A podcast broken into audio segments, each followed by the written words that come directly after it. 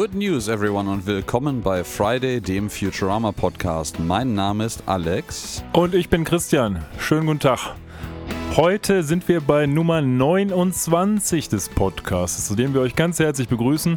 Der läuft unter dem Titel Painstakingly Recorded Before a Live Audience, ist aber gleichzeitig auch eine Lüge, weil wir sitzen hier heute bei bester Hitze zu zweit, nehmen euren schönen Podcast auf und haben gerade gefrühstückt zusammen. Ja, äh, es ist nochmal eine etwas ungewöhnliche Uhrzeit für uns. Wir haben gerade schon rumgewitzelt, dass wenn wir gleich mit der Aufnahme fertig sind, pennen wir einfach beide ein, einfach aus Reflex. Ähm. Für mich trifft das zu. Ich habe drei Tage hintereinander sehr, sehr früh aufstehen müssen, weil mein kleiner Sohn bei der Hitze nicht so gut durchschläft. Das heißt, ich bin ein bisschen übermüdet. Aber erstens geht es meiner Frau genauso. Die hatte heute 24-Stunden-Dienst. Die schläft jetzt gerade. Schöne Grüße in den Schlaf. Und ähm, naja, es äh, wird wahrscheinlich nicht schlimmer als sonst. Nee, also, und für mich, äh, ich kann mich dann auch direkt mit anhängen. Ich äh, war jetzt am vergangenen Wochenende auf einem Festival. Und äh, auch wenn es nun zum Aufnahmezeitpunkt gerade mittlerweile Mittwoch ist, ich also seit zwei Tagen jetzt schon wieder davon zurück bin, es war geil, aber es war anstrengend. Ähm, speaking of which, äh, wie war es denn bei dir so? Wie ist es dir so in den letzten zwei Wochen ergangen, mal abseits von dem allgegenwärtigen kinderbedingten Schlafmangel? Ja, muss ich gerade mal überlegen. Also ich bin ja jetzt quasi im neuen Job, habe aber noch keine Vorlesung. Dementsprechend bin ich so in der Vorbereitungssaison auf das kommende Semester, mache also relativ viel, bin aber gleichzeitig in meiner Zeiteinteilung sehr, sehr frei, was sehr schön ist und uns ja heute zum Beispiel auch ermöglicht, diesen Podcast aufzunehmen. Es ist tatsächlich gar nicht so viel Spektakuläres passiert, würde ich sagen.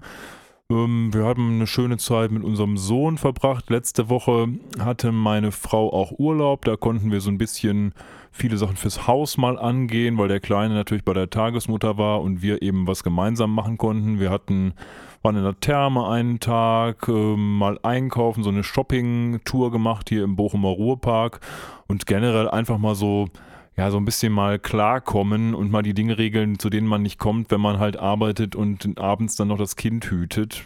Also sein Leben quasi mal ein bisschen neu verwalten. Aber nichts allzu Spannendes. Und du hast gerade schon angeteasert, du warst auf dem Festival, das war wahrscheinlich ein bisschen spannender als mein Leben im Moment. Ja, auf die eine oder andere Art und Weise vielleicht schon. Ja, das war eine ganz angenehme Auszeit. Das war jetzt so der Auftakt für meinen, für meinen Hochsommerurlaub. Und äh, ich war von, von Freitag bis äh, Montag auf dem schönen Meranuna Festival in Hildesheim, wie ich äh, auf der Hinfahrt feststellte, das nun mittlerweile 15. Mal für mich. Und äh, das war ein, ein unglaublich schönes Wochenende. Das Wetter war quasi perfekt für Festivalverhältnisse. Äh, ein Ticken mehr Wolken hätten durchaus sein können, dann hätte ich vielleicht einen Ticken weniger Sonnenbrand gekriegt, aber das ist echt immer noch auf hohem Niveau. Und ähm, ja, auch ich bin aktuell in Urlaub und werde dann morgen weiterfliegen äh, auf das wunderschöne Madeira im Atlantischen Ozean und mir das mal näher anschauen und bin da sehr gespannt drauf. Also ich bin gerade auch bester Laune und entspannt. Ähm, weitestgehend wach, möchte ich behaupten. Aber schauen wir mal, wie sich das so entwickeln wird. Ähm, ich sag mal, was deine Übermüdung angeht, man sagt ja auch immer, dass so ein gewisser übermüdeter Zustand auch so ein bisschen so eine, so eine alberne Kreativität hervorruft. Vielleicht wird es deswegen eine besonders lustige Episode. Ich habe das beim Sport sonst öfter, dass wenn ich zum Sport gehe und mir denke, boah, ich bin total kaputt und ich schaffe heute gar nichts, dass ich dann tatsächlich eigentlich ganz gute Leistungen bringen kann. Vielleicht ist das heute auch so. Schauen wir mal. Vielleicht produzieren wir heute unsere die Fame-Inducing Episode, so die eine, die uns zum Durchbruch verhalfen wird. Ich kann auf jeden Fall schon mal den geneigten Zuhörerinnen und Zuhörern sagen, die Episode hat mir selber sehr gut gefallen, weil ich habe vergessen, wie lustig die eigentlich war. weil ähm, wir sprechen heute über die wunderschöne Episode 16 der zweiten Produktionsstaffel Anthology of Interest und auf Deutsch. Geschichten von Interesse Part 1, wenn man so will. Ja, sehr schön. Das ist, ich finde es gut, dass man hier schon an, direkt ankündigt, dass es ein also zumindest teasert, dass es einen Teil 2 geben wird, weil ja, es gibt einen Teil 2, ich glaube eine Staffel oder zwei Staffeln später. Und ähm, aber bevor wir jetzt ja. zu den heiteren Daten kommen, würde ich sagen, wenn ihr Geschichten von Interesse habt, die ihr uns mitteilen wollt, dann macht das doch folgendermaßen. Ja, ich war wieder zu schnell. Und ab. Ihr erreicht uns auf Instagram und Twitter unter @fridaypodcast sowie im Web unter friday.live oder schickt uns eine E-Mail über info@friday.live. Ja, und da sind wir auch schon wieder zurück und äh, jetzt fangen wir mit den harten Fakten an. Äh, Dr. B, bitteschön. Ja, also wir reden über Intolerance of Interest, Geschichten von Interesse 1 im USA-Fernsehen am 21. Mai 2000 das erste Mal über die Bildschirme geflackert und wie das immer so ist, ungefähr ein Jahr später in Deutschland in der Erstausstrahlung auch angekommen am 9. April 2001. Ja, das sind doch ganz solide Eckdaten. Ja, und natürlich der übliche äh, Untertitel, den wir hier für euch wieder in unseren wunderbaren Episodentitel verwurstet haben, ist im Original Painstakingly Performed Before a Live Audience. Ähm, und dazu mussten wir gerade noch mal kurz nachlesen, weil ich intuitiv gesagt hätte, Painstakingly klingt so ein bisschen wie schmerzhaft oder unter Schmerzen, aber es heißt offensichtlich ähm, sorgfältig. Sorgfältig und pedantisch. Also das, das hat ja auch was mit Schmerzen zu tun. Schmerzvoll genau. Ja. Schmerzvoll genau, genau. Genau. Und schmerzvoll genau werden wir auch heute diese Episode oh, auseinandernehmen. Oh, jetzt geht's los. also wir Nein. haben so ein paar Sachen, die können wir nochmal, bevor wir jetzt in die eigentliche Episode starten, dem geneigten Zuhörer mal mitgeben. Zum Beispiel, du hast es schon angeteasert, dass es für dich eine gute Episode wahrscheinlich werden wird. Das sah auch IGN so bei dieser ominösen Liste, die sie da 2016 mal veröffentlicht haben, von den Top 25 Episoden belegt. Diese Episode Platz 13 ist also schon relativ weit hoch dotiert votiert, was jedenfalls die Votierschaft von IGN angeht. Ja, und äh, ich würde da, ohne zu weit vorgreifen zu wollen, sehr, sehr mit übereinstimmen. Ähm, das ist doch. Ich bin, bin, bin tatsächlich noch unschlüssig. Also ich hoffe, mir bringt heute unsere Besprechung so ein bisschen Klarheit, wie ich das Ganze finde. Ich war, als ich das gesehen habe, ja, war ich so ein bisschen war ich noch hin und her gerissen, sage ich mal. Mal gucken, in welche Richtung das heute im Rahmen der Bewertung durch uns und der Besprechung durch uns ausschlagen wird. Ich bin der Kritiker. Ich ja, kritisiere niemand, alles, aber niemand aber kritisiert niemand mich. kritisiert mich. Ja, ja, genau ja, so ja. ist das. Also wir haben, wir haben eine ganz spannende Episode, das kann man vielleicht als Rahmen mal vorhersagen, denn wir bewegen uns heute ein bisschen abseits dieses Story-Korsetts, was Futurama oder eigentlich ja fast jede Serie hat. Und das Ganze ist ein bisschen angelehnt an diese früheren Marvel What, Ifs, What. Äh, der geneigte Disney Plus Zuschauer oder Marvel-Fan wird wissen, dass das mittlerweile auch tatsächlich verfilmt wurde, diese What If äh, nämlich mit der Serie What If. Und das ist tatsächlich auch ja so eine Anthology-Serie, wie wir sie jetzt hier sehen. Sprich, wir werden in Einzelgeschichten abtauchen, die eigentlich nur sehr lose miteinander verbunden sind durch eine kleine Rahmenhandlung, die wir sehen. Aber wir sind diesmal so ein bisschen ähm, weg von dieser Geschichte der Woche, die wir sonst haben. Ne? Ja, wir sind vor allen Dingen weg vom restlichen Kanon äh, der, der Zeitabläufe. Und das ist äh, ausweislich des Audiokommentars auch so ein bisschen der Grund, warum sich die Macher hier dazu entschlossen haben. Das hat so einen Vibe von den Simpsons Treehouse äh, of Horror. Äh, äh Halloween, glaube ich, sind das Episoden. Ja, genau äh, die ja auch so Kurzgeschichten erzählen, sehr, sehr düster häufig, äh, die aber nicht Kanon sind für den, für den restlichen Verlauf der Geschichte und so ähnlich geht es uns hier auch. Und äh, die Showrunner sagten auch ganz offen, dass es offensichtlich auch für die einfach eine gute Gelegenheit wäre, halt äh, Ideen, die sie witzig und interessant fanden, umzusetzen, die aber in die restliche Continuity nicht reinpassen einfach. Ja, und bei dieser Aussage, das habe ich auch gelesen und das, nachdem ich die Folge gesehen habe, habe ich mich dann so gefragt, hm, ist es denn irgendwie jetzt gut genutzt worden? Und das ist so ein bisschen die Frage, die ich mir immer noch stelle, die wir jetzt vielleicht aufarbeiten werden im Rahmen des Podcasts. Ist es denn dafür, dass sie sich ja extra freigeschwommen haben von allen Storyzwängen, jetzt mit diesen Geschichten, mit diesen drei Geschichten, die wir jetzt gleich sehen werden, wurde dieser Spielraum äh, so genutzt, dass man sagt, yo, das hat sich gelohnt oder hätte man da vielleicht mehr rausholen können? Aber das, das schauen wir gleich mal. Da wollen wir nicht so weit vorgreifen, ja. Wir steigen jedenfalls in diese Episode ein, wie die versammelte Crew in Farnsworth äh, äh Labor sitzt oder steht. Und er präsentiert ihnen seine neueste äh, Erfindung, die die Welt verändern wird. Und äh, man erwartet natürlich sehr viel.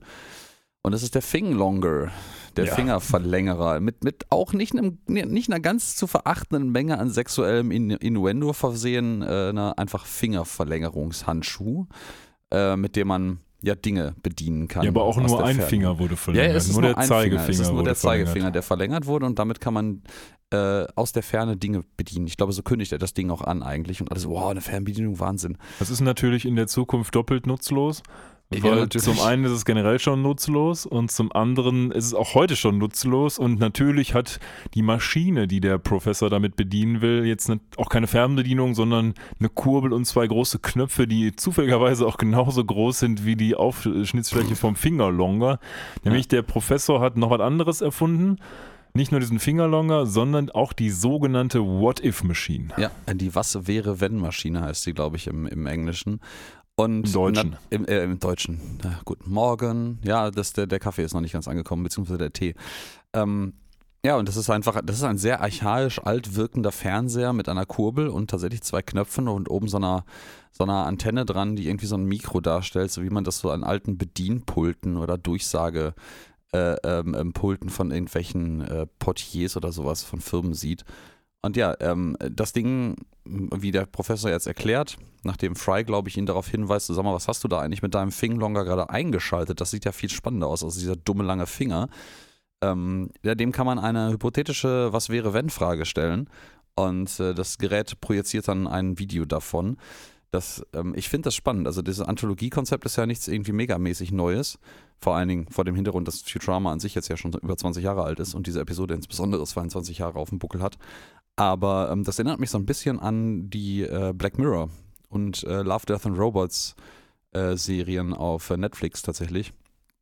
Weil dieses Konzept ist äh, äh, durchaus vergleichbar. Und das Witzige dabei ist, es gibt ja sogar von Love, Death and Robots eine Episode, die sich um genau so eine What-If-Maschine dreht, die allerdings selber niemals gezeigt wird.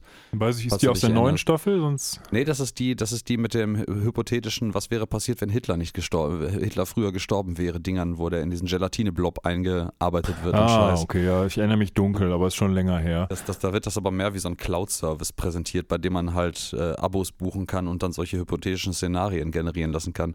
Ja, wobei, sag ich mal, ähm, sowohl Black Mirror als auch andere, Love, Death and Robots zum Beispiel, haben ja keine Rahmenhandlung. Also sprich, hier haben wir ja zumindest noch eine, eine gewisse Konnexität, dass wir sagen, okay, wir sind kurz außerhalb dieser Geschichten, gucken uns an, warum wir diese Geschichten jetzt angesehen, äh, ansehen können.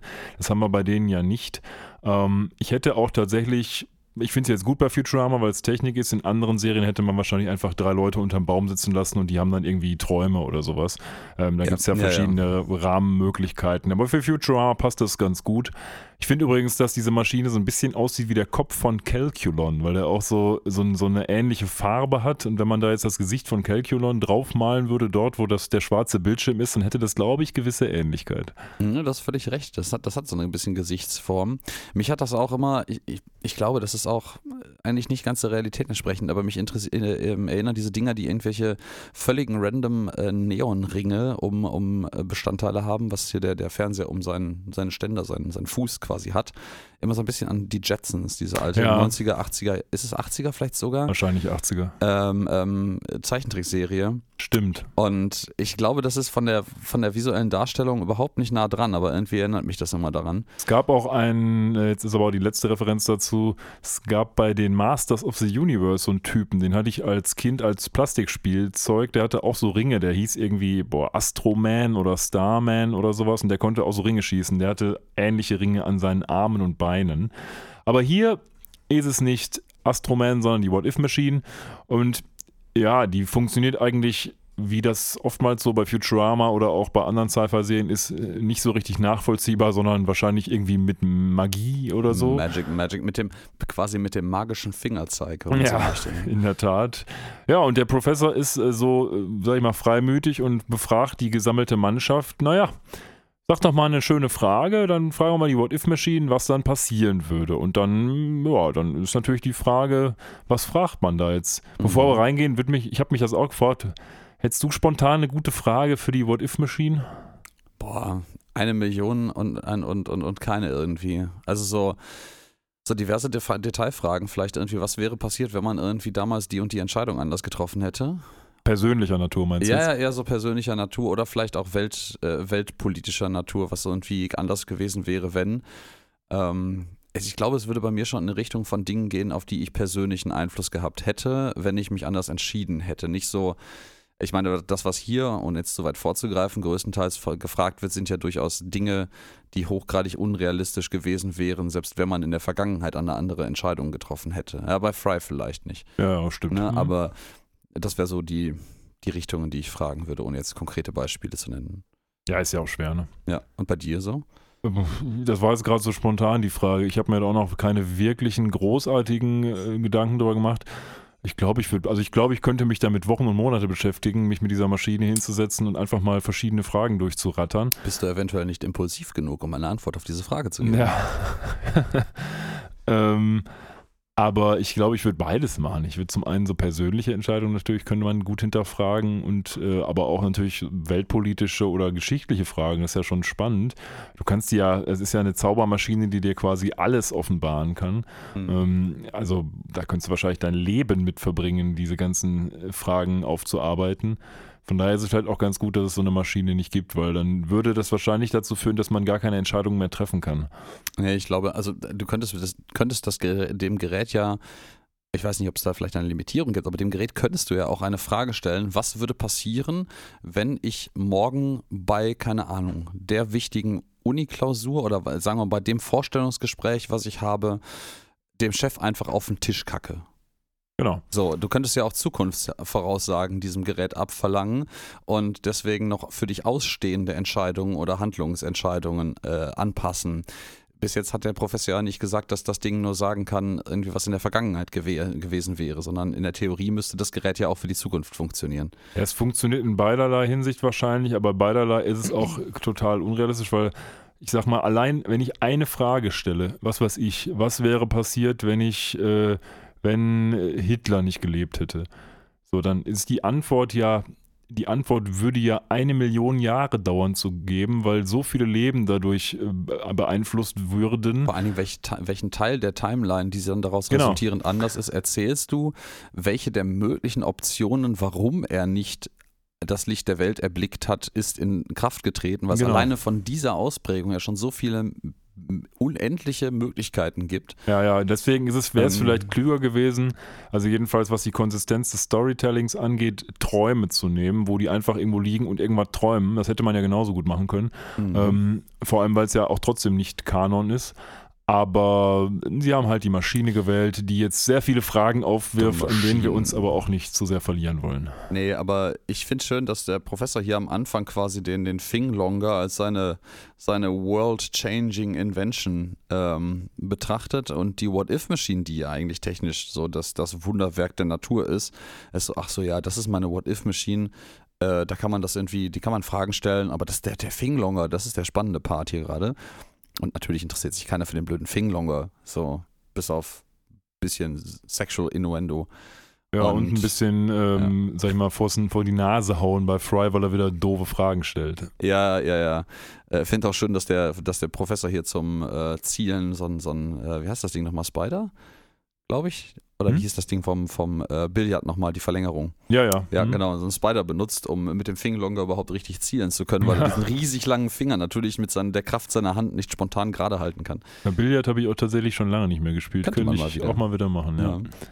Ja, also Bender hat eine Frage und die Frage ist, naja, er holt so ein bisschen aus, sagt, na, er fühlt sich nie so richtig akzeptiert ähm, und er hat sich deswegen immer gefragt, was wäre denn, wenn er 500 Fuß hoch wäre? Ja, und dann äh, guckt man sich das Ganze an und äh, ja, dann, dann, dann läuft quasi die erste unserer drei Stories, die wir in dieser Anthologiereihe präsentiert kriegen, ab. Ja. Die haben auch einzelne Namen, diese, diese, die, die erste ist Terror, Terror at, at 500 Genau. Ja. Genau, dann, dann gehen wir erstmal hier rein und wir starten mit so einem Money-Shot, sag ich mal, wo ein erst gefühlt riesiger Bänder einen Girder einen. Einen riesigen T-Träger B, Doppel-T-Träger. Aber dann biegt. fährt man raus und sieht, es war nur ein kleiner Bänder, der zusammen mit ganz vielen anderen kleinen Bändern seinerseits einen riesigen Bänder baut. Aus der, kleinen T-Trägern? Aus kleinen T-Trägern, der eben diese besagten 500 Fuß groß ist und der auf einem unbekannten Planeten mit rotem Himmel gebaut wird, von dem wir eigentlich nichts wissen und den wir wahrscheinlich auch nie wieder sehen. Nee, ich glaube, den kriegen wir nie wieder zu Gesicht. Ähm, hat er nicht, hat, er, hat Bender im Original nicht eigentlich auch gesagt, dass er irgendwie in Mexiko, in Tijuana gebaut wurde? Ja, aber das, das sieht nicht aus wie Mexiko. Außerdem nee, nee, fliegt nee, er ja auch gleich weg und fliegt zur Erde. Ich, dann müsste Mexiko ja nicht mehr auf genau, der Erde Genau, nachdem er, nachdem er fertig ist, das, das hat er so ein bisschen so ein Frankensteins Monster-Moment, wo nämlich äh, einer der kleinen Bänder an der Seite diesen üblichen Bügelschalter umlegt, der natürlich auch schön elektrisch britzelt wo daneben nicht ein An-Aus-Symbol ist, sondern so ein Bänder mit, mit offenen Augen und Bänder mit ausgeschalteten Augen. Ja, so richtig für Blöde. und ja, dann, dann erhebt sich dieses Wesen, ähm, beziehungsweise es ist so ein, so ein raketenartiger Start. Also sein, sein Shiny Metal Ass wird quasi zum Raketentriebwerk und der katapultiert sich selber aus der Atmosphäre des Plan Heimatplaneten heraus und äh, fliegt zielstrebig auf die Erde zu. Diese, die ganze, ganze Startsequenz hat so ein bisschen was für mich so, so, Saturn 5 Raketenstart oder Space Shuttle, weil auch diese ganzen Gerüste drumherum so wegklappen wie diese Startrampen und so. Ich frage mich, warum sie das gemacht haben, weil dieser, dieser Vorspann, der gibt dem Ganzen ja eigentlich nichts, außer dass er halt ein paar ja, kleine Gags hat und halt einen netten 3D-Shot, wie er da wegfliegt. Aber man hätte ja auch damit starten können, mit dem, was nämlich jetzt passiert, dass er quasi auf die Erde fällt. Ähm, mhm. Deswegen, ja, habe ich mich so ein bisschen gefragt, was uns das jetzt sagen soll am Anfang. Aber vielleicht ist es einfach eine, eine, visuelle Idee, die die Macher hier hatten und die sie einfach mal umgesetzt sehen wollten. Und es schadet ja der Storyline hier nicht. Also es, es bringt auch keinen Mehrwert so, aber ähm, ja, oder ist das vielleicht schon ähm, ein, ein Foreshadowing auf das, äh, guck mal, hier kommt mit Sicherheit eine deiner Lieblingsszenen. ähm, ein Foreshadowing auf das, was so der Hintergrund dieser gesamten Geschichte ist, an den er sich orientiert. Das ist das Gesamte ist natürlich eine Allegorie auf äh, die King Kong. Geschichte. Ja, aber so King bisschen, Kong, ne? ja gut, der war aber eher alleine. Ist ja das ist ja der große Bänder auch gekommen. nicht. Also der ist ja auch nicht mal, wir sehen jetzt, also vielleicht zäumen wir das Fern mal von hinten auf. Die, der, der Knackpunkt an der Nummer ist ja, dass Fry, den wir jetzt auf der Erde rumlaufen sehen, sich sagt, boah, ich bin so lonely, so, so alleine füttert eine Ente, aber nicht mal die möchte mit ihm befreundet sein, sondern beißt ihn in den Daumen.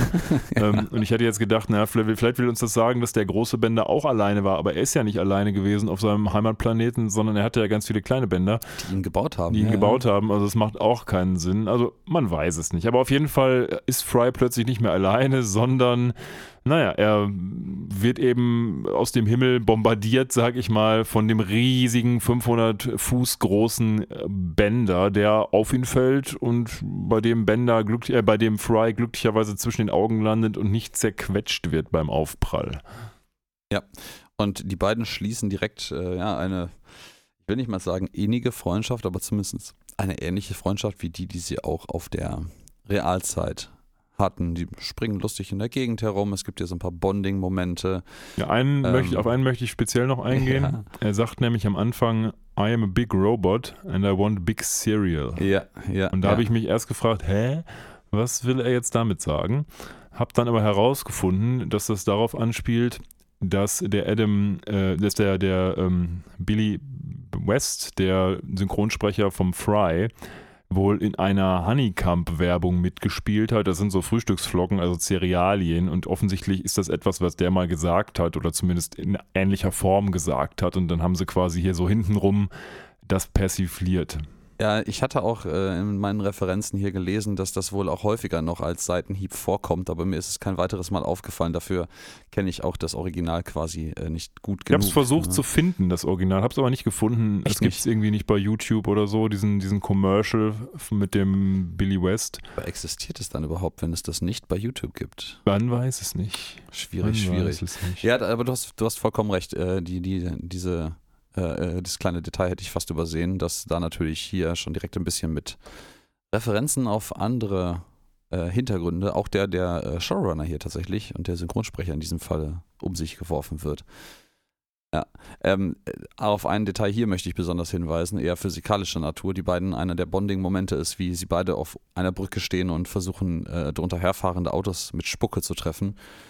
Und äh, Fry ist relativ zielgerichtet dabei. Äh, Bender rotzt einfach so einen riesigen Blob of Oil, also so einen riesigen Ölblob darunter. Und alle Autos rutschen darauf aus. Wieso? Die haben alle keine Räder. Warum ja, rutschen das, fliegende Autos auf Öl aus? Vielleicht wird das Holofeld durch den Untergrund gestört oder sowas. Ja, ja, ja, ja. ja, und ah, diese ganze Bonding-Szene ist im Übrigen wunderbar untermalt von dem wunderbaren Song Mbop von den Hansons, Hansen, ja. die, glaube ich, heute überhaupt kein Schwein mehr kennt. Das war, Nee. also das war damals ja schon nur so ein One-Hit-Wonder. Und äh, die sind hier, die spielen offensichtlich in New York, New New York im New Central Park dann. Ja. Auf so einer kleinen Bühne, alle natürlich mittlerweile als äh, äh, Kopf in einem Glas. Wie auch immer, sie die Gitarre halten und, und was auch immer. Und äh, während dieser Song läuft und die beiden ihre Bonding-Momente haben, fällt ähm, Bender einfach äh, auf die äh, Bühne Bühne. drauf. Ja. was heißt, er fällt einfach drauf. Er versucht eine Frisbee, die frei, die fr- frei, der Frei hat eine Frisbee geschmissen, eine gute deutsche Frisbee. Und ähm, da möchte Bender die gerne holen. Und naja, dabei fällt er aus Versehen auf die Bühne mit den Hansons plus die Zuschauer. Und kurz danach gibt es dann so eine Montage mit einer Zeitung, die eben in, in, ja, in, in, das, in den Bildschirm fliegt, wo drin steht, ja, Bender, beziehungsweise ein riesiger Roboter, der raged hier durch die Stadt. Es gab viele Tote, aber keine Verletzte. Ja, alle sind tot, aber keine Verletzten, die übrig sind. Und dann geht's los. Da sind wir komplett in der Kaiju- beziehungsweise King Kong-Szene drin, wo eben der große Bender durch die Straßen wütet und eine große Armee, natürlich angeführt von Dupe Superhirn Sepp Brannigan hervorgeholt wird und ihn beschießen will, Mhm. die das aber dummerweise mit den falschen Waffen tun. Ich, ich finde, diese Szenerie hat, ich weiß nicht wieso, auch so einen Starship Troopers Vibe. Ähm, die ganze Dupe hat das irgendwie immer, weil die einfach immer total dämlich und, und drüber sind. Obwohl es ja Aber- eigentlich eine Persiflage auf die Föderation sein soll.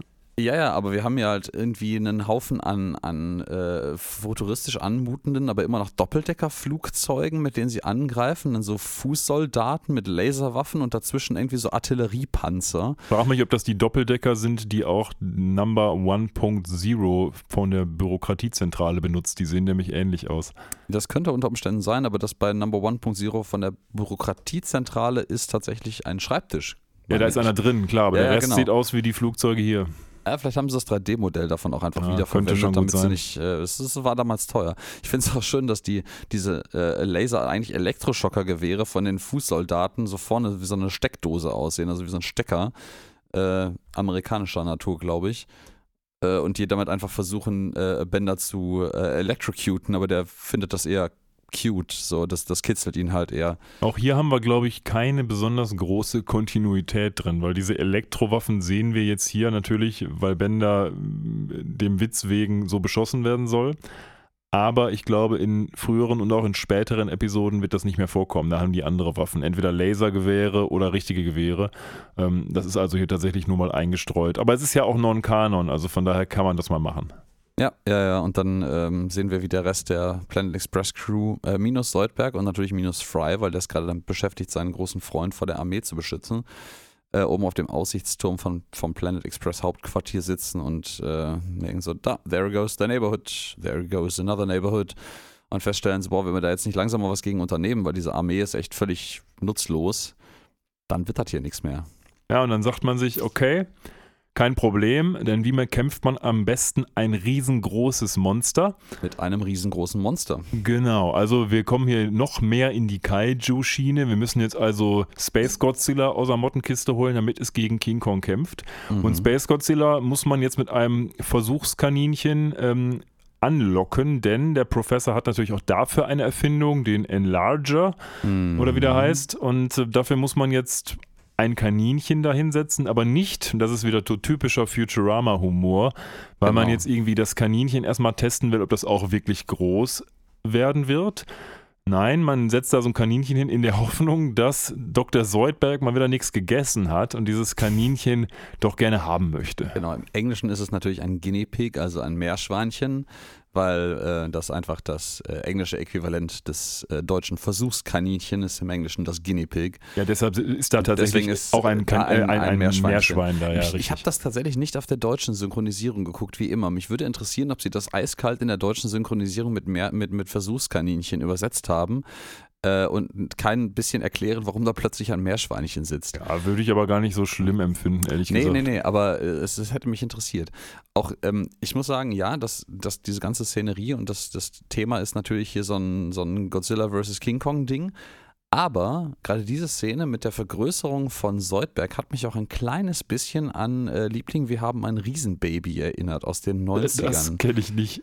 Nicht? Ich kenne nur Liebling, ich habe die Kinder gestrumpft. Genau, und das Liebling, wir haben ein Riesenbaby, ist der zweite Teil davon, wo Natürlich. er die Maschine umkehrt und äh, sie das Baby einfach in wahrscheinlich dann knapp 150 Meter groß äh, ähm, durch die Stadt stampft. Klingt nach sehr viel Spaß. Ja, den habe ich damals tatsächlich geguckt und ich fand den damals auch nicht so schlecht. Äh, mit Rick Moranis in seiner Hochzeit, Natürlich. lange nach Spaceballs. Ja.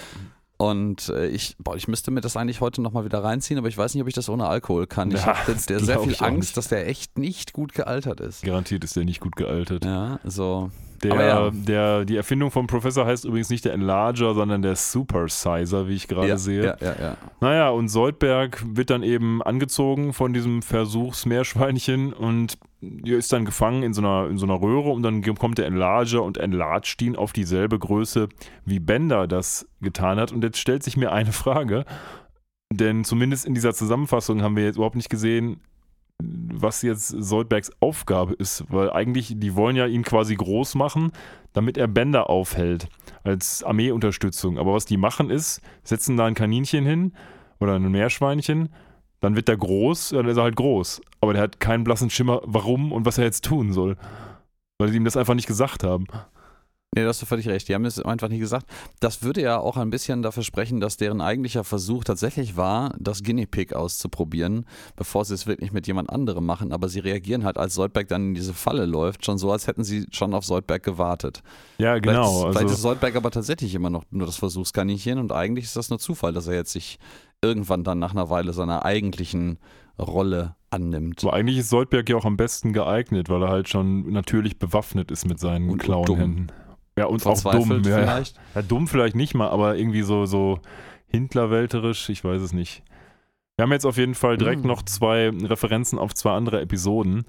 Denn das erste, was Soldberg macht, als er groß ist, ist sich an seinen alten Feinden zu rächen. Nämlich zum einen an der Chase Manhattan Bank. Ähm, und die Chase Manhattan Bank, ähm, die hat mal seine Kreditkarte nicht, äh, also war nicht gedeckt oder die wollten ihn gar nicht als Kunden oder so. Und deswegen haut er jetzt einfach mal das Gebäude von denen kaputt. Äh, ja, das ist tatsächlich auch, äh, das passt zur Continuity auch, weil er das in einer, ich habe gerade ganz vergessen und ich finde es gerade in meinen Notizen nicht. Es ist A Clone of My Own, die Äh, Episode, wo das vorkam. Ja, ja, ja, ja, ja. Nee, Bender Gets Made äh, hat er äh, die äh, Credit Cards bekommen, aber Clone of My Own ist das andere, was Ich, er ich zerstört. glaub, also ich hätte jetzt gesagt, es ist genau umgekehrt. Es ist bei Oder? Bender Gets Made ist es so, dass er das Apollo-Theater, was als nächstes kaputt gemacht wird, ähm, dass das darauf referenziert, weil bei Bender Gets Made steht er, meine ich, äh, auf der Bühne im Apollo-Theater. Vielleicht ist es aber auch umgekehrt. Ich habe jetzt gerade nochmal nachgeguckt, zumindest äh, in meinen Notizen ist es so rum, heißt jetzt nicht, dass es richtig ist. Ja, ähm, nee, Bender Gets Made ist tatsächlich äh, die Credit Card Application und A Clone of My Own ist, ähm, wo er Ah, über den okay. Professor, er redet doch, er hält doch eine, eine, eine Laudatio über den Professor Stimmt, auf seinem äh, Geburtstagsfeier Stimmt. und da wird er ausgebuht und da meint er dann, it's the Apollo Theater all over Richtig, again. ja, da hast du recht. Nee, genau, dann ist es Genau, so rum. Also ähm, Bender Gets Made, die Kreditkarte und Apollo Theater ist äh, A Clone of My Own. Ist ja auch Ja. wurscht. Auf jeden Fall rächt er sich jetzt an beiden, indem er die Gebäude zerstört. Die auch praktischerweise direkt gegenüber voneinander sind. Also aus der Sichtweise eines 150 Meter großen Soldberg jedenfalls direkt gegenüber voneinander. Ja, genau. Und äh, er legt das einfach random in Schutt und Asche und dann passiert, was passieren musste. Die beiden Monster treffen sich natürlich in der Stadt. Ich meine, die sind beide größer als die meisten großen Häuser. Und ähm, 500 Fuß groß, ne? ich habe es gerade kurz nachgeguckt, das sind 152 Meter. Ja. So, und ähm, ja, und Bender so, ey, weißt du, das ist mein, ich habe schon hier schon Dips auf der, äh, auf der Stadt, das ist mein Ding, mein Turf, geh mal hier weg, such dir eine andere Stadt, die du zerstörst. Und ja, Soldberg hat da nicht so richtig Bock drauf. Und äh, das, da, dafür mag ich diese Episode, für diese kurzweiligen, äh, ähm, witzigen Einlagen. Ich habe das Gefühl, die haben mir so ein Potpourri an Ideen, die sie hatten, verwirklicht, wie äh, Soldberg sich dann einfach hinter sich so eine, so eine U-Bahn oder so eine Hochbahn als Nunchuck nimmt und das Ding einfach in der, relativ geschickt in der Gegend herumwirbelt, während irgendwie aus allen Fenstern und Türen die Leute wild herausfliegen. Ja? Vielleicht noch als Nachtrag, du hast ja gerade schon gesagt, die sind größer als die meisten oder eigentlich alle Gebäude und sind aber 150 Meter groß ungefähr. Das erscheint mir bezogen auf die anderen Gebäude doch relativ klein, weil wenn ich überlege, dass das Empire State ja, Building ja, ist irgendwie fast 450 Meter hoch, dann sind das alles echt kleine Gebäude dafür, dass es in der Zukunft spielt, ne? Ja, das, also das ist, man kann das natürlich alles erklären mit, dass es neu aufgebaut worden und vielleicht alles kompakter und geiler. Aber du hast völlig recht. Wir sehen, werden ja zum Ende dieser Teilepisode auch sehen, dass das Empire State Building hier noch eine wichtige Rolle spielt. Und äh, das ist bis zur Antennenspitze 443 Meter hoch. Ja. Und das passt halt nicht so ganz zusammen mit der mutmaßlichen 500 Feet, also 152 Meter Vergrößerung von äh, Bender. Naja, also der Kampf tobt eben und fordert viele materielle und immaterielle Opfer. Ähm, und Bender wird dann so mit so Personen aus der Tube bespuckt und dann kloppen die sich. Und man denkt dann irgendwann, für Soldberg geht es nicht so richtig gut aus, weil Bender dann den Move macht, dass er so ein Stadion nimmt, da eine ganze Menge Wasser reinpackt und das erhitzt. Und naja, dafür sorgt, dass Soldberg drin landet. Und dann haben wir halt so eine Art von Lobster, also gekochten Lobster quasi. Das ist es übrigens das, das Shea Stadium. Shea Stadium, wo die, äh, die, die Mets, spielen. Ja. Und da da immer noch im Jahr 3000 Home of the 1969 and 1986 World Champions draußen dran steht, ist zu mutmaßen, dass sie seitdem nie wieder die World Championship in über 1000 Jahren gewonnen haben. Ich weiß nicht, ob das eine besonders schlechte Mannschaft ist, ich kenne die nicht, aber scheinbar ist das die Ansicht der Futurama-Macher. Möglicherweise. Ja, ich meine, diese Episode ist aus dem Jahr 2000. Also da haben sie jetzt schon eine ganze Weile lang nicht mehr zugelangt, aber zugegebenermaßen, es gibt ja auch echt viele, also je nachdem, je nach Sportart, echt viele äh, Buhler um einen World Championship-Titel und das kann ja nicht immer jeder irgendwie alle fünf Jahre gewinnen. So, das klappt halt irgendwie nicht. Ja, jedenfalls nutzt er dieses Stadion, was ähm, im Übrigen im Original, man sieht hier, es ist eine quasi geschlossene Bowl, die man einfach so in einem, einem See oder dem Meer äh, mit Wasser füllen kann. Das ist im Original, das ist im heutigen Share-Stadium nicht der Fall. Das ist auf der einen Seite nämlich offen.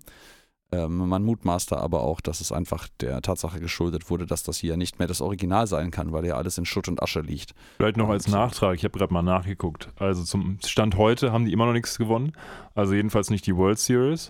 Und sie sind auch gar nicht mehr im Shea Stadium, sondern im City Field seit 2009. Also ja, das, wusste man damals ja nicht. Nee, das wusste man nicht, aber damit man mal sieht, wie das sich alles verändert. Aber ja. zumindest bislang haben die Macher, was die World Series angeht, recht gehabt. Ja, ja aber Bender äh, denkt jetzt, er hätte vermeintlich den äh, Soldberg äh, gekocht. Und dann gibt es noch mal einen ganz kurzen Desperation, Desperation Move von Soldberg, der sich noch mal aus dem kochenden Wasser erhebt dem nichtsahnenden Bender die Füße von den Beinen abschneidet, der dann äh, taumelnd nach hinten fällt und äh, genau mit dem Rücken auf etwas, das sehr aussieht wie das Empire State Building, finde ich. Was aber deutlich zu klein wäre. Was deutlich zu klein wäre, ist, ja, es ist relativ eindeutig das es Empire State Building. Das, hm. Und äh, dann, dann rutscht er quasi mit dem, mit dem Torso über das Empire State Building, weil es ihn äh, durchstochen hat. Aber vielleicht ist das auch nur die Spitze des Empire State Buildings und der Rest ist in der Kanalisation abgeblieben, man weiß es nicht. Das, das, das wäre eine plausible Lösung davon. Ähm, ja, ja, das hätte einen großen Keller dann, aber das wäre eine plausible Erklärung, warum das so sein könnte. Naja. Also Fry stellt sich dann vor die Massen, die natürlich sofort ankommen, um sich den sterbenden Riesenroboter anzugucken und sagt, seid ihr jetzt zufrieden? Er ist ein armer, ähm, ein armer Besucher von außerhalb des, der Erde, stirbt hier. Und der Bender macht dann noch so eine Abschiedsrede, die irgendwie lustig ist, aber irgendwie nicht so richtig Sinn ergibt. Er sagt nämlich, oh, ich hatte doch nur einen Traum, mit dem bin ich hergekommen, nämlich dem Traum, alle Menschen umzubringen. Und naja, dass das nicht besonders viele Sympathien hervorruft, das dürfte auf der Hand liegen. Ja, ich glaube auch, und ich finde es gerade nicht mehr, verdammt, ich hätte bessere Notizen machen sollen diesmal, ähm, dass das äh, mit dem Gentle Giant und sowas äh, Fry erwähnt, ist ein Zitat. Das äh, komme ich gerade nur nicht mehr drauf, wo das im Original her ist tatsächlich. Das äh, ärgert mich jetzt gerade ein bisschen. Vielleicht, vielleicht finden wir das gleich nochmal ganz magisch heraus. Ja, und damit geht unsere erste Anthology-Episode hier auch schon zu Ende. Die kriegt jetzt für sich gestellt keine Poplars.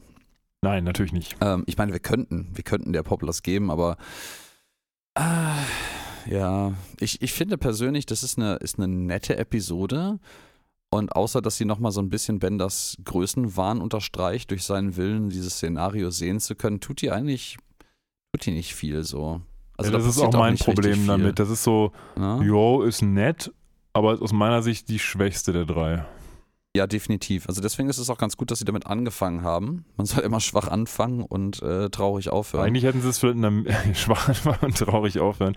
Ich hätte, strategisch wäre es wahrscheinlich am besten, die hätten es in die Mitte gepackt, weil dann hätten sie stark begonnen und stark aufgehört. Und die ja, Mitte hätte man so einen, so, einen, so, einen, so einen Spannungsbogen mit so, einer, mit so einem Ditch in der Mitte gehabt. Wow. Ähm, Übrigens vielleicht noch ein äh, letzter Fingerzeig für dich, weil du es ja gerade angesprochen hast was Friday referenziert. Jedenfalls der letzte Ausspruch, nämlich Good Night, Sweet Prince, ist aus ja, Hamlet. Ne? Danke, danke, danke. Genau das meinte ich. Das ist mir entfallen vorhin. Das habe ich nämlich gestern in der Recherche noch nachgelesen und jetzt äh, heute war mein Gedächtnis zu siebig. Also wir sind, da merkt man auch, dass man nicht im Kanon ist, dass äh, Fry plötzlich Hamlet zitieren kann. ja, oder zumindest, dass man ihm Hamlet-Wörter in den Mund legt. ja, ja, in der Tat. Ja, und äh, nun kommen wir zur zweiten Episode. Persönlich, ich bin mir nicht ganz sicher. Ich glaube sogar meiner Lieblingsepisode, äh, nämlich Dial L for Lila. Auch, wir haben, wir haben so ein, so ein ja. bisschen ähm, Kontext dazwischen. Also es geht nicht direkt weiter, sondern wir sind dann kurz wieder out of context und gucken uns an, was, wie die besprechen, was sie jetzt als nächstes sehen wollen.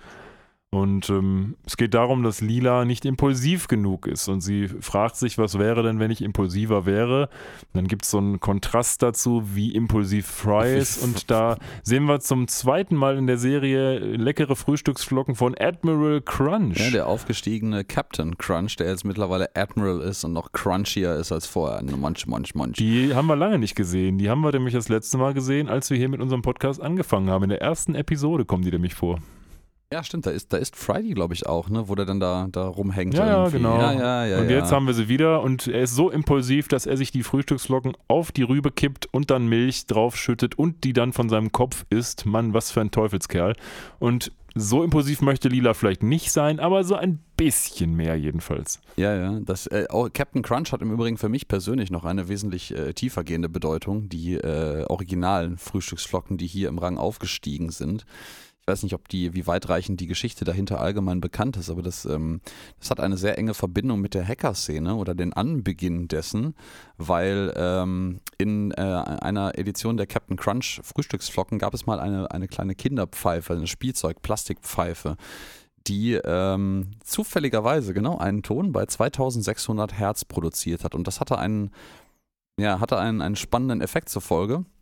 Man konnte nämlich in ähm, Telefonzellen in den USA äh, konnte man reinflöten mit dieser äh, Spielzeugpfeife und hat zufälligerweise genau den Ton erzeugt, den damals das Telefonsystem benutzt hat, um der Abrechnungsmechanismus, äh, dem, dem Abrechnungsmechanismus zu signalisieren, der Teilnehmer hat aufgelegt. Und damit hat deine Abrechnung aufgehört und du musstest keine Münzen mehr nachwerfen. Das Telefonat war aber weiterhin offen bestehen. Man und konnte also quasi umsonst telefonieren. Genau, man konnte mit diesen Dingern äh, umsonst von, von Payphones telefonieren. Und das wurde halt maßgeblich auch benutzt, irgendwie in der Hacker, in so Freaking nannte sich das Ganze, also Phone-Hacking quasi. Äh, um sich kostenfreie Telefonverbindungen zu erschleichen, weil man darüber dann halt wiederum zu damaligen Rechnersystemen äh, mit sehr, sehr, sagen wir mal, 70er Jahre äh, Technik verbinden konnte ohne dass man äh, Unkosten aufgrund der Verbindung hatte. Das ist noch sehr spannend. Das ist ja quasi analoges Hacking, wenn man so will. Weil man ja, ja das ist ja das, ist, das hört sich so an, als wäre das vor in archaischen Zeiten gewesen, wo die Leute noch nicht erleuchtet waren. Aber das war ja zu einer Zeit, zu der wir wahrscheinlich schon geboren waren. Also da, als wir jung waren, gab es ja noch Münzautomaten. Ja, ja. Also das, das hier, das, diese Captain Crunch äh, Flötengeschichte, die kommt aus den 70ern tatsächlich. Gut, okay, Und, aber es äh, hätte auch noch später passieren können, weil die Automaten gab es ja noch, nur den Captain Crunch, die Pfeife wahrscheinlich eigentlich nicht mehr. Ja, und das hat, dem hat man schnell, relativ schnell auch einen Riegel vorgeschoben, als dann bekannt ja, wurde, wie das funktioniert, weil man damit natürlich massiven Telefonbetrug, also, also Kostenbetrug den Betreibern gegenüber betrieben hat. Ähm, und äh, ja, der, der, der, die Person, die dahinter steht, hat auch tatsächlich dann Captain Crunch als quasi als Hacker-Insignia äh, übernommen. Ähm, Macht Sinn. Eingedenk seiner, nennen wir das mal vorsichtig, Erfindung. Und äh, er saß dafür auch im Knast eine Weile lang. Also das ist, das ist auch nicht ganz folgenlos geblieben damals.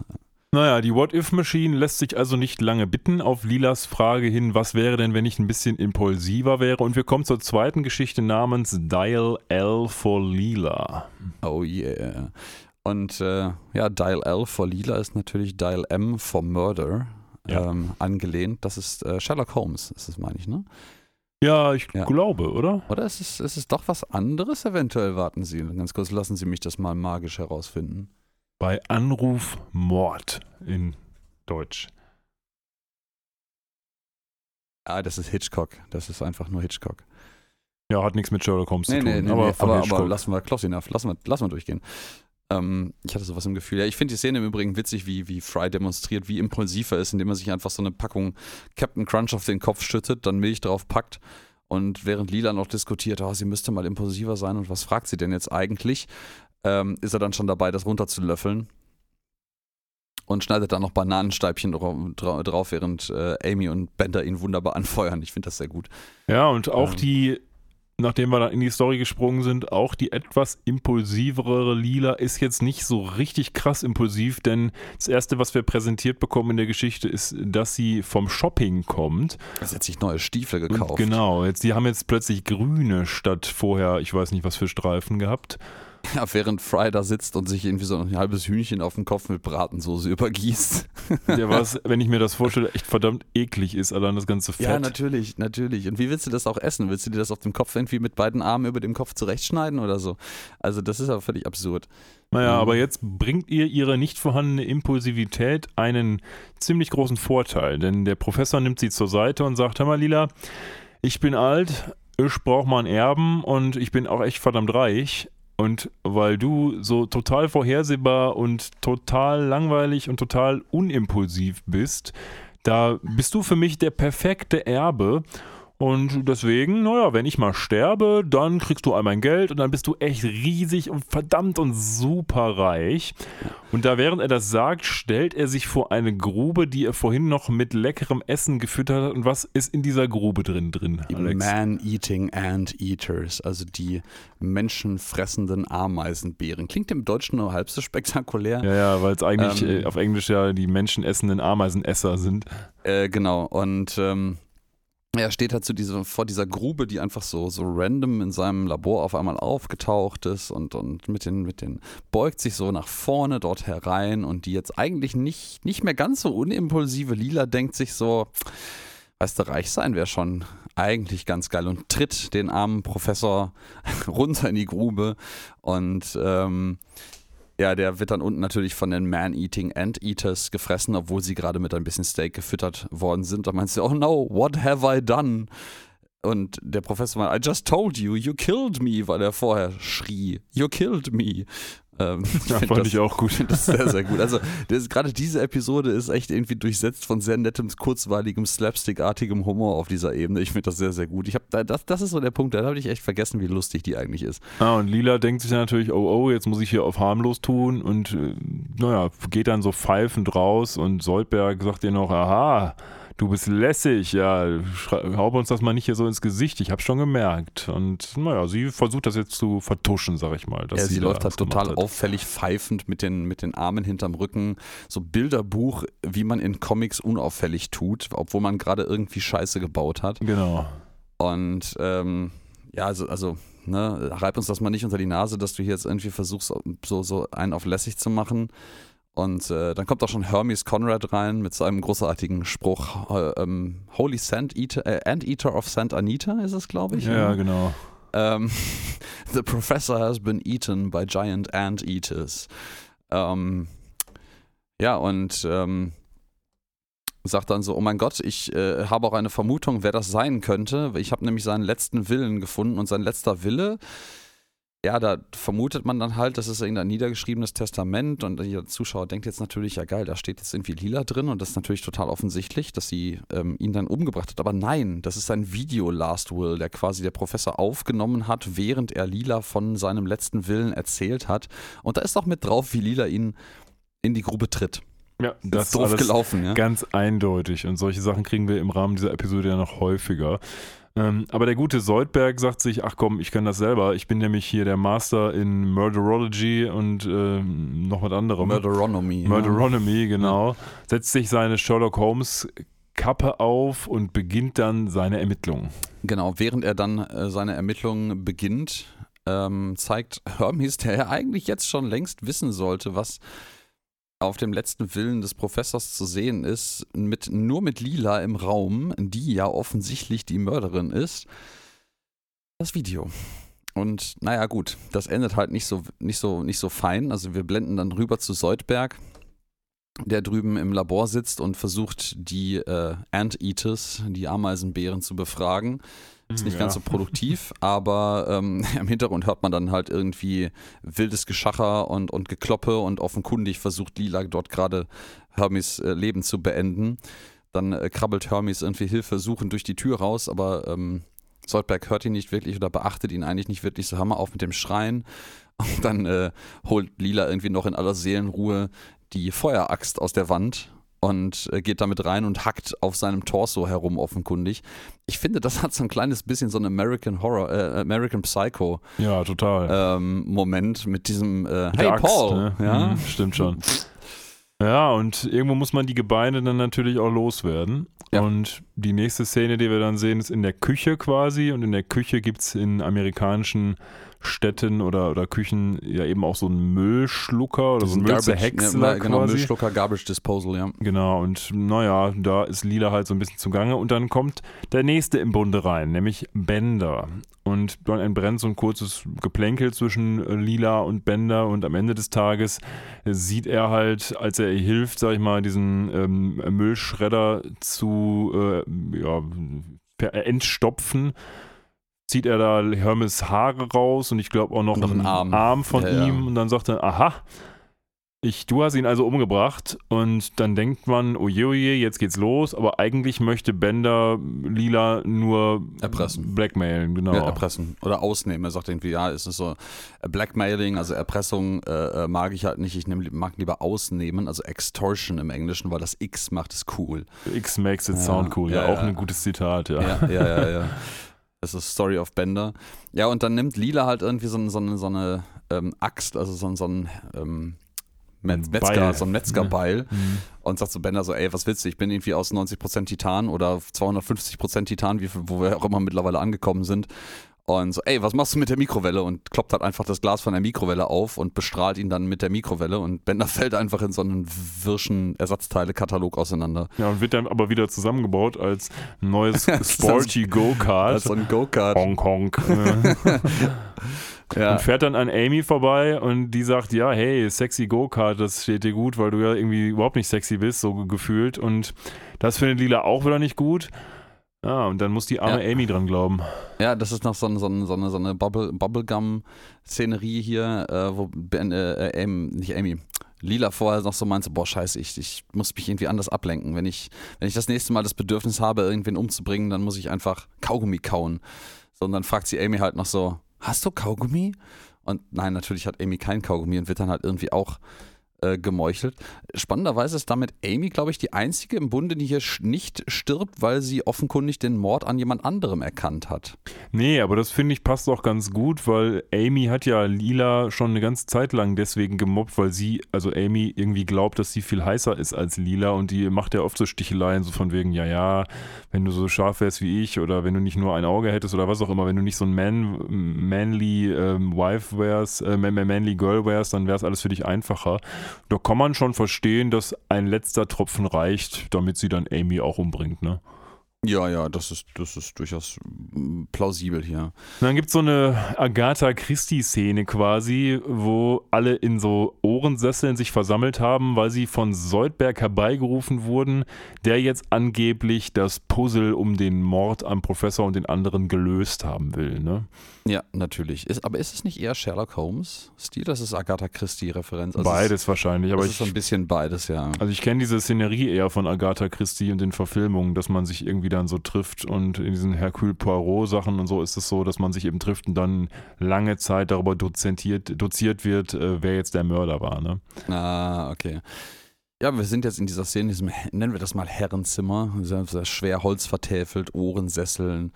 Äh, Soldberg stopft sich hier sehr ähm, publikumswirksam eine Pfeife und isst sie dann, wie das Ja, halt so ist. Klassiker. ja. So, und äh, ja, er, er ist tatsächlich auch nicht vollkommen weit weg mit, seiner, mit seinem äh, messerscharfen Verstand. Er findet nämlich den äh, Labcode, also den Laborkittel des Professors, wo ganz hinten eindeutig ein Stiefelabdruck zu sehen ist.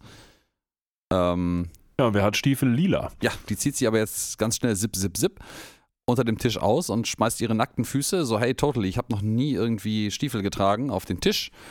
Äh, Fry bemerkt völlig richtig, so, wow, was riecht denn hier so nach Stiefelfüßen? Mhm. Ähm, Kennen wir alle. Und äh, Q-Bird, der ähm, auch anwesend ist, der zusammen mit Nibbler auf einer der Couchen sitzt, meinst du, boah, das ist doch lächerlich hier. Ähm, ich, total offensichtlich ist der Mörder und in dem Moment klickt klick das Licht aus, es macht einmal Sting und das Schwert, was vorher noch friedlich und, und, und äh, nichts ahnt an der Wand hing, steckt jetzt in dem armen Qbert und dem Sofa. In der Szene haben wir das Glück, dass das eine äh, Trickfilmserie ist, denn äh, sie die ganzen Charaktere zu versammeln, also insbesondere den Qbert und auch den äh, Scruffy, den Hausmeister. Wenn das jetzt echte Personen wären, dann hätte man diesen Aufwand wahrscheinlich nicht betrieben. Und es sind ja vor allen Dingen auch dieselben Synchronsprecher wie die anderen Leute. Also dementsprechend ja. musste man die einfach nur zeichnen und der Rest war eh schon da. Das geht also. Und so geht es jetzt auch weiter. Also der Scruffy sagt dann auch, ja, Scruffy weiß schon, wer ihn hier getötet hat. Und äh, ja, das er führt dazu, sich dann zu dem armen Cubert auf das Schwert. Dass er dann auf dem Schwert liegt und selbst Nibbler zeigt dann irgendwann so in Richtung Lila und auch Nibbler erfährt dann dasselbe Schicksal. Mit ah. dem Schwert nach Polen. Warum lila? Genau, da sind dann alle um Schwert aufgespießt. ja, stimmt. Der arme Nibbler wird auch in der Mitte. Ich, ich, ich mag diese Szene unglaublich geil, was, äh, gerne, weil das geht einfach immer nur so weiter, was irgendwer sagt, random irgendwas, aber der Mörder ist, Licht aus, Licht an, irgendwer steckt wieder auf dem Schwert drauf. Ne? Ja. Sodass man am Ende nur noch zu dritt ist, nämlich Soldberg, Fry und Lila. Ja, und die tote Amy liegt da auch noch im Raum, weil die gerade aus, dem, aus ja, der ja, Grandfather Clock rausgekippt ist. Die Toten habe ich jetzt mal nicht mitgezählt. Ja. Es ist aber tatsächlich, mal abseits von den gerade frisch getöteten, die einzige Tote längerfristig, der, der Cold Body quasi, der anwesend ist. Ja, wobei das ja alles in recht kurzer Zeit passiert, würde ich mal sagen. Also, aber meinst du, die sind alle noch handwarm? Die sind alle noch warm, ja, ja. Außer Bender natürlich. Ja, und äh, ja, dann, dann bekommt äh, Dr. Soldberg noch einen, einen Brief von seinem lieben Freund Bender, der sagt irgendwie, wer sein Mörder war.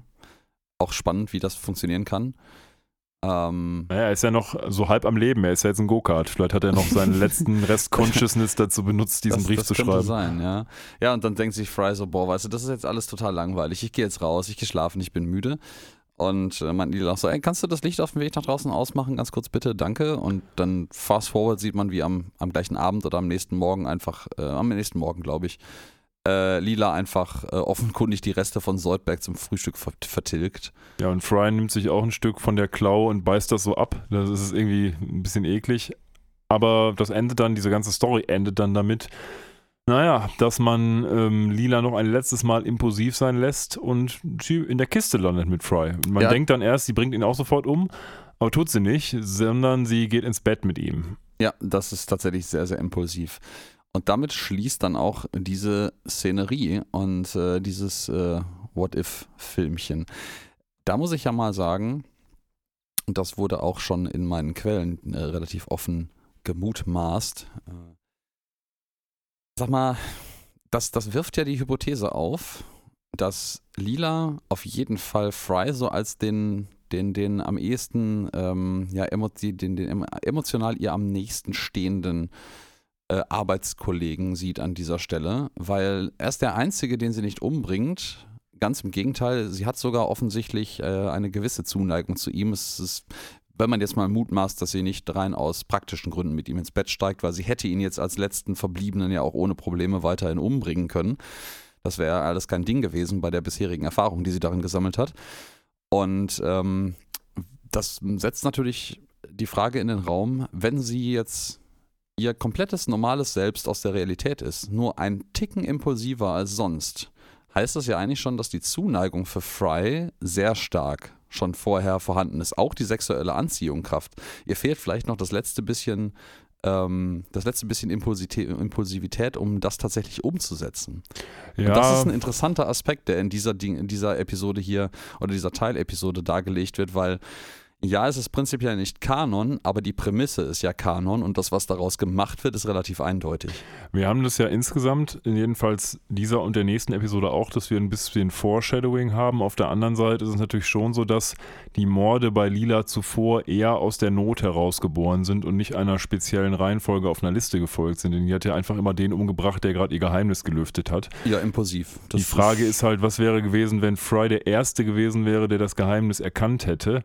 Hätte sie dann auch gesagt, naja, dich bringe ich nicht um, sondern mit dir habe ich mal wieder Sex oder so? Oder hätte sie eine andere Lösung gefunden? Oder wäre dann einfach Fry der Erste gewesen, der umgebracht wird? Und das beantwortet die Folge ja nicht. Ähm, von daher, das kann man als Foreshadowing sehen, allerdings natürlich unterstützt durch den, in Anführungsstrichen, Zufall, dass Fry als letzter übrig bleibt. Ne? Ja, Zufall auf der einen Seite, aber auf der anderen Seite ist es ja durchaus so, dass er auch halbwegs ihr überraschend in den Frühstücksraum oder dass, dass die Küche reinkommt und am Anfang noch total dämlich meinte, sag mal, ich, ich habe so eine Ahnung, wie das hier mit den Morden sein könnte. Haben wir hier einen alten Indianerfriedhof unten drunter und dann denkst du halt so, ja gut, in dem Moment ist sie halt irgendwie erstmal erleichtert, weil Fry dumm ist. So. ja. Und ähm, das halt, nee, nein, hier ist nicht, dass ich wüsste. Und dann sagt er, folgert er halt eigentlich total messerscharf. So, ja, aber dann, dann bist du das. So, und das ist eigentlich ja die gleiche Prämisse, unter der sie alle anderen auch umgebracht hat in gleicher Situation. Die ihr alle irgendwie, während sie alleine mit denen war, offeriert haben, dass sie wissen, dass Lila die Mörderin ist. Und die logische Folgerung wäre an der Stelle, wenn es nur ihre Impulsivität ist, die sie von Morden, Morden abhält, dass sie Fry an der Stelle auch umbringt. Und ich glaube, die Reihenfolge wäre aber völlig egal. Oder sie vertraut darauf, dass Fry ihr hinreichend zugetan ist, dass er sie nicht verraten wird. Man weiß es nicht. Ja, aber wenn es allein darum geht, dann wäre Soldberg auch dumm genug, weil man ihm irgendwie einmal am Tag eine Makrele hinwirft. Den hätte, hätte sie auch nicht umbringen müssen. Ja, vielleicht. Das, das mag sein. Ja, also Mr. Investigator, der halt irgendwie nichts hinkriegt. Von dem her Ah, ich halte das schon für relativ plausibel. Ja, These. plausibel ist es durchaus. Ähm, insbesondere, wie gesagt, weil wir dieses Foreshadowing ja jetzt gleich mehrfach haben, auch in der nächsten Episode die wir jetzt angehen. Und äh, dann sehen wir wieder, wir kommen also aus der What-If-Machine wieder raus, sehen kurz, wer stellt die nächste Frage. Fry wird gerne nochmal sehen, wie, es, wie der 152 Meter große Bender da was macht, ja, weil er ja, fand das so spannend. Ich wollte das nochmal sehen, ja. Aber tatsächlich stellt man dann eine andere Frage und die stellt Fry. Und die stellt er in einer ziemlich dummen Art und Weise, aber sag ich mal, sie ist basically ist es die Frage, was wäre denn passiert, wenn ich nicht durch äh, die Kryokammer ins Jahr 3000 gekommen wäre. Das ist jetzt auch eine sehr, sehr schöne Episode. Aber vorher möchte ich noch eins erwähnen. Ähm, ist es nicht ein bisschen überraschend? Also ich glaube, der Slapstick-Moment an dieser Stelle wäre viel besser gewesen, hätte man nicht Fry aus Dümmlichkeit die ähm, Bänder den Bänderwunsch nochmal wünschen lassen, sondern tatsächlich einfach die gerade gezeigte Episode, weil er nochmal sehen möchte, wie Lila sich dazu herablässt, mit ihm ins Bett zu steigen. Ja, das stimmt, das hätte man Und machen auch können. da gehen sie überhaupt nicht drauf ein. Also da ist irgendwie, das, man hat nicht den Eindruck, dass da irgendwie so ein awkward Moment zwischen den beiden ist oder irgendwelches dummes Gefrotzel, was das überspielt. Stimmt, ja. Das ist einfach, das geht einfach komplett dran vorbei und das wäre so viel Potenzial gewesen an dieser Stelle. Ja, stimmt, das ist ein bisschen komisch. Das wirkt ja. so, als hätten sie die einfach nebeneinander produziert und nachher zusammengeschustert. Das genau. stimmt. Hm. So, und das, das hat halt, da fände ich mir halt mehr Interaktion zwischen der, der, der, na, nicht vierten Wand, aber der zusätzlichen Story-Tiefen-Ebene der dieser Anthologiefilme und der, der realen Welt äh, gewünscht. Aber gut. Ähm, ja, wir, wir gehen in das letzte der dreien jetzt rein, ah. nämlich in die Geschichte, was wäre passiert, wenn Fry nicht in die Zukunft gegangen wird. Und die heißt The Unfreeze of a Lifetime. Oh yeah. Und ähm, hier haben wir jetzt ein wahres Potpourri an äh, Cameo-Auftritten vor uns. Ja, wollen wir jetzt ähm, darüber sprechen oder wenn sie euch, kommen? Schnallt euch schon mal an, lehnt euch zurück. Es wird spannend. Lehnt euch nur nicht so weit zurück wie Fry, das gibt Kopfschmerzen. Ja, wir, wir fangen einfach dort an, wo die erste Episode eben auch angefangen hat, im Jahr 2000, wo Icy Wiener eine Pizza geliefert bekommt. Aber, und das ist tatsächlich ganz spannend gemacht. In dieser Episode gibt es nicht den ominösen Schatten, äh, der dafür sorgt, dass Fry äh, in die Zukunft kommt, sondern es gibt ihn nicht und dementsprechend fällt er einfach nur um. Genau, in der Originalversion und ich habe es mir tatsächlich nochmal im Vergleich angeguckt, weil ich dachte, okay, das wäre jetzt sehr traurig, wenn sie dieses Detail übersehen hätten, was sie seit der ersten Episode geplant haben. Ähm, in der ersten Originalepisode sieht man in einer der Szenen, wo Fry mit dem Stuhl nach hinten kippt, einen ominösen Schatten eines uns nicht ganz unbekannten Charakters. der offenkundig mit dafür verantwortlich ist, dass Fry erstmals in die Zukunft fällt, gewissermaßen. Und der fehlt hier wirklich in dieser Situation. Also er stürzt einfach nur aus eigener Blödheit und nicht zielgerichtet nach hinten, stößt sich einfach nur am Rand der Kryokammer den Kopf, die Tür schlägt zu, stellt sich auf tausend Jahre in die Zukunft, aber Fry ist weiterhin draußen und beschwert sich über die dämliche Tröte, die er gerade gepustet hat. Genau, man sieht sogar noch, wie dieses Freeze-Ding tausend Jahre in die Zukunft geht. Aber das Problem ist, was dann passiert, ist so eine Art von Loch im Universum, wo ja. unsere Planet Express Crew quasi in die Zeit von Fry guckt und der Professor sagt auch noch, aha, ein Loch im Space-Time-Continuum. Das kennt man aus Star Trek und anderen Serien. Da immer wenn die Zeit mit im Spiel ist, dann ist das ähm, Raum-Zeit-Kontinuum äh, gefährdet und der ganze Galaxis ist bedroht dadurch. Und so ja. scheint es auch hier zu sein.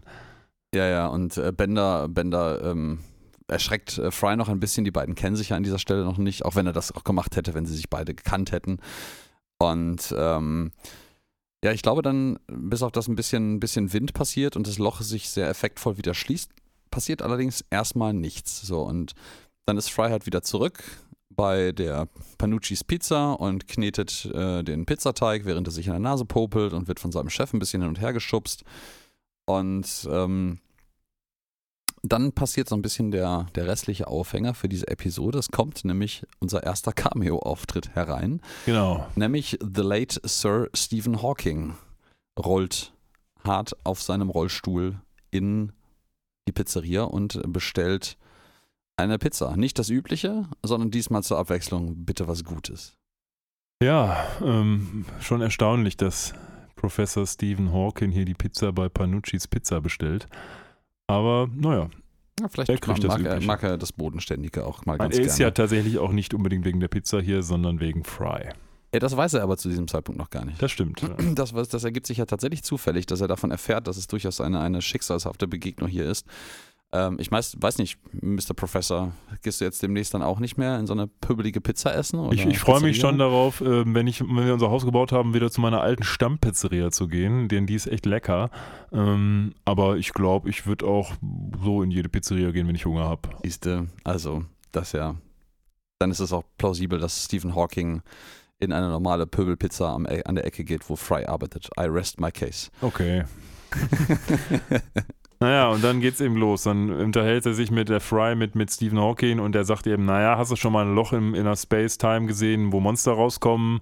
Ich hab's jetzt gesehen und ich nenne das mal ähm, Fry Hole. Und wir werden noch sehen, dass Hawking in dieser Episode sehr darauf bedacht ist, dass alles, was man neu sieht, nach ihm benannt wird. Ja, ja, das ist, das ist, glaube ich, auch so ein, so ein Academia-Wissenschaftsjoke, dass dann äh, häufig auch äh, Leute Namen adaptieren. Ich meine, es ist ja durchaus auch äh, verbrieft, dass in große Dinge, Effekte, ähm, ähm, Arbeiten häufig mal Namen tragen von dem federführenden Professor an Lehrstühlen, aber eigentlich die maßgebliche Arbeit von anderen Leuten äh, gemacht wurde, das vielleicht ein bisschen fairer gewesen wäre, deren Namen dort drauf zu schreiben. Ja, ist so, ist so. Also Aber in der gut. Naturwissenschaft jedenfalls, ja. Ja, ja. Aber ähm, ja, Fry ist dann auf dem Heimweg nach der Arbeit, nachdem die Pizza dann irgendwann in der späten, späten Nacht, vermutlich des 1.1.1900, nein, nicht mehr 1900, des 1.1.2000 exakt, schließt und äh, wird auf dem Hinterhof zusammengeschlagen mit Tennisschlägern. Man erkennt es an den, an den Schatten sehr deutlich, warum auch immer. Und eingesackt und äh, wachte dann wieder auf, gefesselt an einen Stuhl mit äh, düsteren Gestalten, die sich im Zwielicht ihm nähern.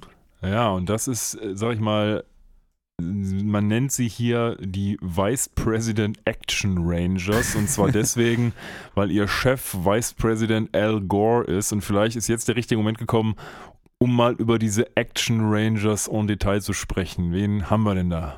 Ja, wir haben hier natürlich, wie von dir schon wunderbar erwähnt, zu vorderster Front Al Gore himself, der auch ihn sich selbst spricht an dieser Stelle. Seine erste Sprechrolle oder Rolle überhaupt im TV im Übrigen. Die sprechen sich aber, soweit ich weiß, alle selber. Die sprechen sich alle selber, ja, mhm. aber ich wollte das hier nochmal, das, für ihn ist es ein, ein sehr großes erste. Novum. Mhm. Ähm, Ungewöhnlich auch für einen ähm, Ex-Präsidenten oder Ex-VP. Ja, damals, damals noch VP. Der zweite natürlich hier im Bunde, den man auch direkt zu Gesicht kriegt, der aber schon vorgestellt wurde, war Mr., Sir- nicht Mr., sondern Sir Stephen Hawking. Der sich auch selber spricht. Der sich tatsächlich selber gesprochen hat, ja? Ist das so? Der Sprachcomputer ist äh, glaube tatsächlich ja, also original er seine hat zumindest einen Credit, meine ich, als ah, sehr ähm, gut. Das wäre nämlich so die einzige Frage, die ich dazu hätte bezüglich der Synchronsprecher. Aber also das kann natürlich, Mal, das, das nee, kann es werden alle als Special Guests angekündigt. Okay, cool. Es wäre auch ehrlich gesagt komisch, wenn man den so porträtiert und dann nicht seine Originalstimme nimmt. Und ja, Hawking ja, war ja, ja. auch dafür bekannt, dass der gerne mal in solchen Serien auftritt. Der hatte ja zum Beispiel auch Star Trek-Auftritte oder so. Ja, ja, der war auch, glaube ich, ein ganz lustiger Zeitgenosse. Ich habe mir auch sagen lassen, dass seine Vorlesungen allgemein auch sehr, sehr unterhaltsam waren. Ja, ja, eben. Ich müsste mir sowas, müsste ich mir mal, eigentlich, eigentlich müsste ich mir mal eine Vorlesung von dem Herrn angucken. Die gibt es bestimmt irgendwo bei YouTube oder online auf Bestimmt, Universitätenseiten. ja. Ähm, Friede seiner Asche, großartiger Mann. Ähm, und ja, die äh, dritte im Bunde, die jetzt vorgestellt wird, ist äh, Commander Uhura aus äh, The Original Star Trek Series. Ja, Michelle Nichols, in der Tat.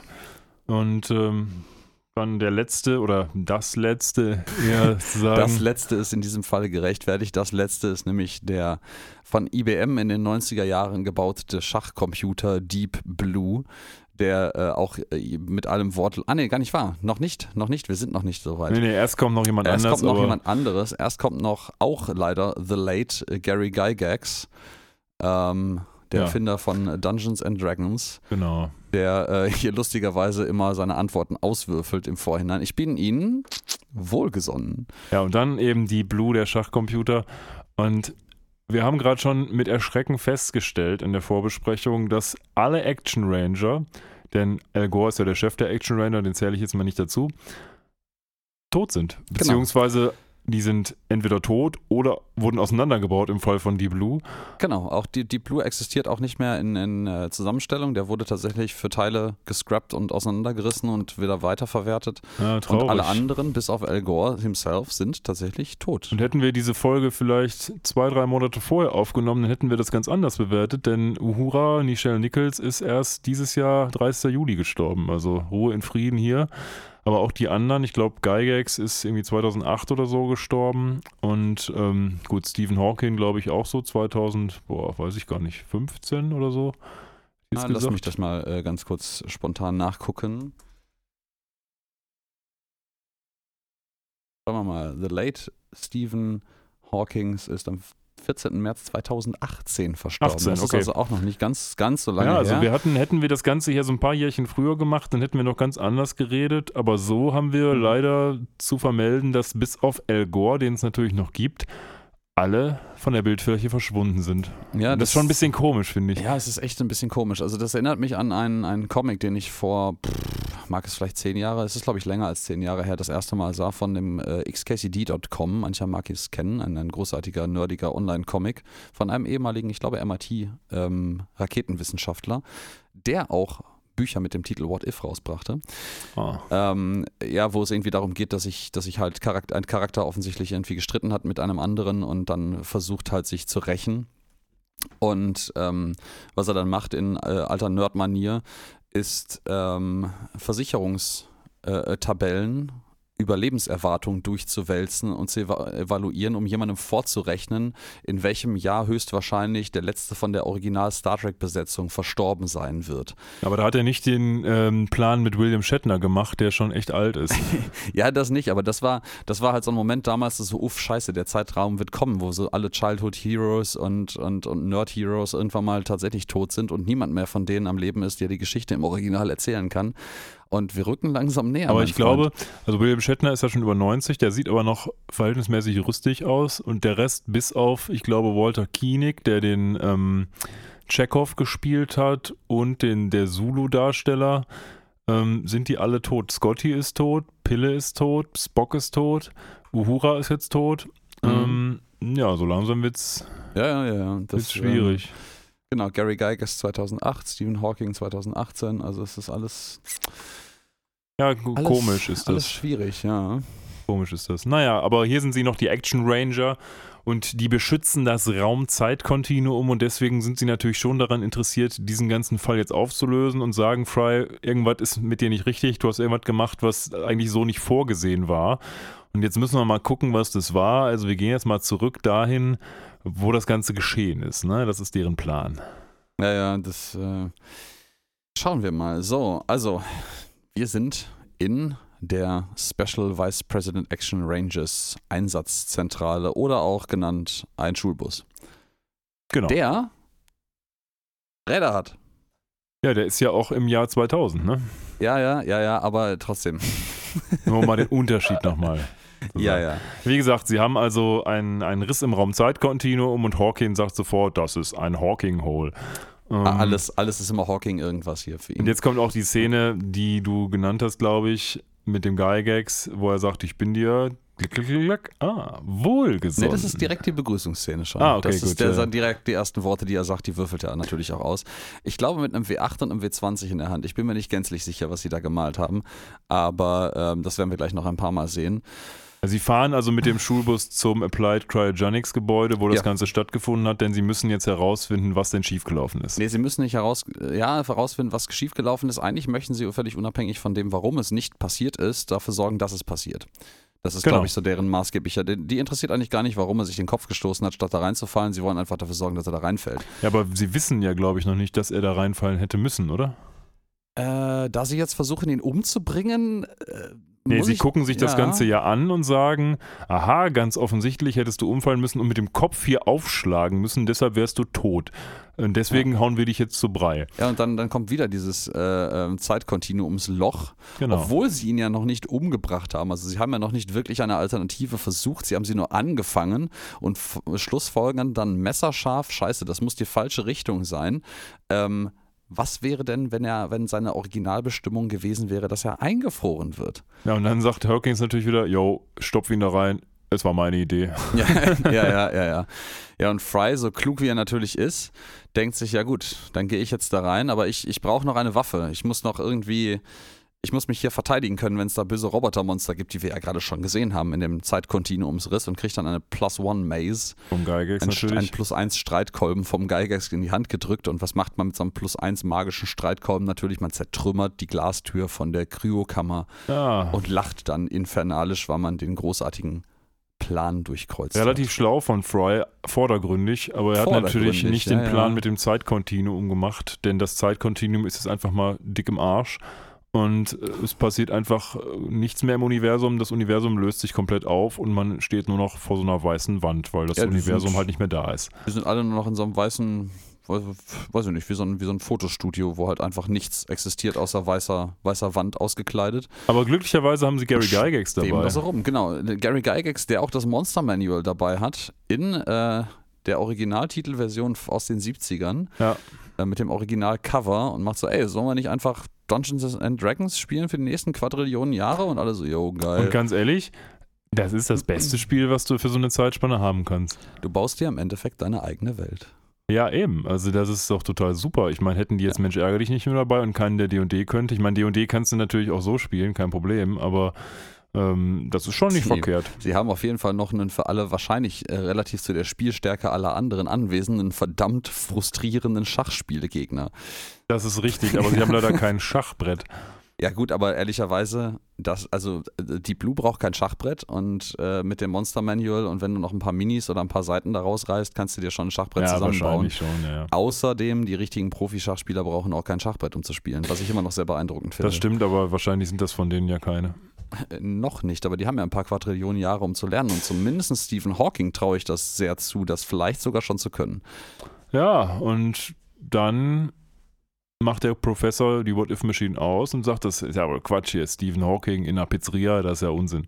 Ähm, Ja, was ja. lustig ist, weil Stephen Hawking in einer Simpsons-Episode eine Pizzeria kauft. Ja, ja, Ähm, Das ist also so eine, so eine In-Universe, sag ich mal, Anspielung hier auf die Simpsons.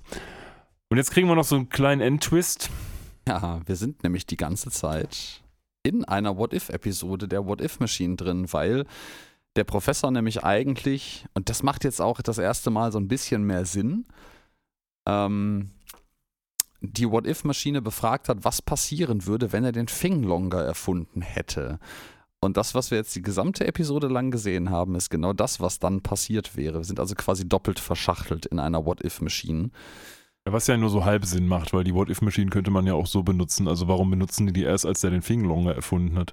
Ja, aber vielleicht ist das die erste Frage, die der Professor der Maschine stellt, bevor er alle teasert und reinholt mit dem Finglonger, den er in diesem Universum ja noch nicht erfunden hat.